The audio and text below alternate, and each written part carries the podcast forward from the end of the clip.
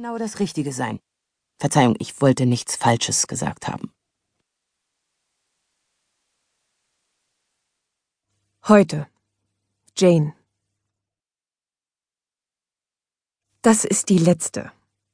Die Maklerin, die Camilla heißt, klopft mit den Fingern auf das Lenkrad ihres Smarts. Also, es wäre wirklich an der Zeit, dass sie sich entscheiden. Ich seufze auf.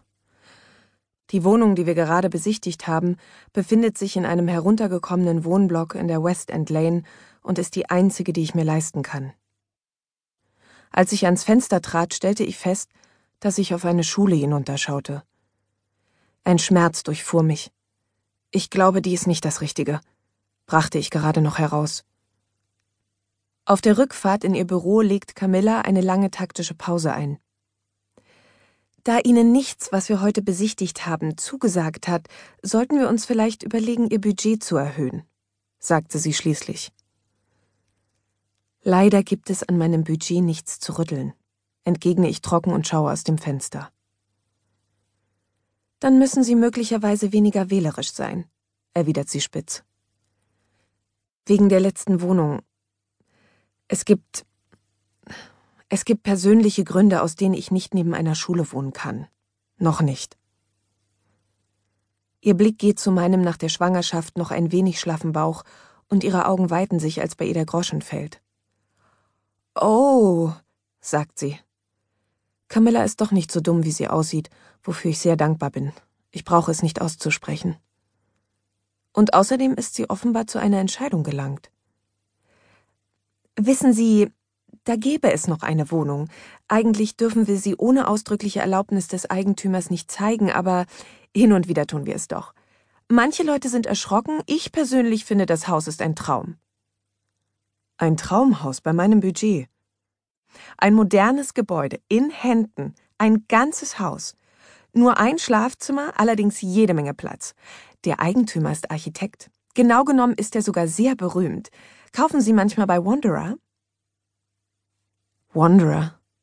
Ein beängstigend minimalistisch eingerichteter Laden, wo einige wenige astronomisch teure Kleider auf Steinplatten ausgelegt waren, wie Jungfrauen zur Opferung.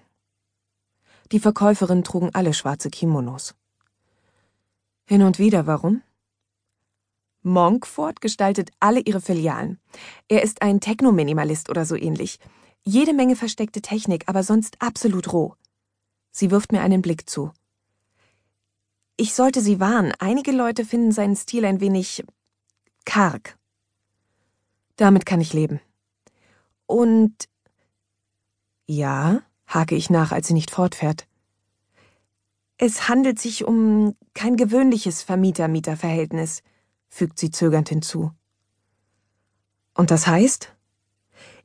Ich denke, erwidert sie, blinkt und wechselt auf die linke Fahrspur, dass wir uns die Wohnung erst ansehen sollten, um festzustellen, ob Sie sich in sie verlieben.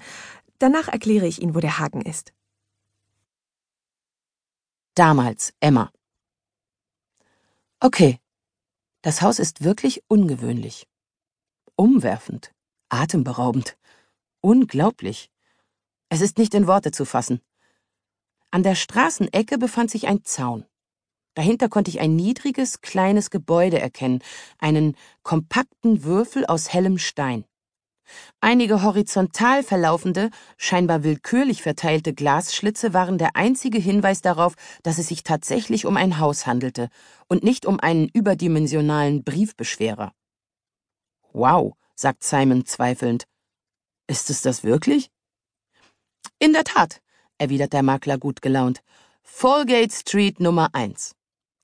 Er führt uns zur Seite des Anwesens, wo eine Tür exakt abschließend in die Mauer eingelassen ist. Es scheint keine Klingel zu geben. Ich bemerke auch weder einen Türknauf noch einen Briefkasten oder ein Namensschild. Keinerlei Hinweis darauf, dass hier jemand lebt. Wer wohnt derzeit hier? erkundige ich mich. Momentan niemand. Er macht Platz, damit wir eintreten können. Und warum war nicht abgeschlossen? frage ich und weiche ängstlich zurück. Der Makler grinst, selbstzufrieden. War es, erwidert er.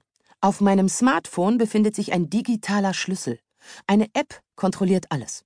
Ich muss nur von unbewohnt auf bewohnt umschalten.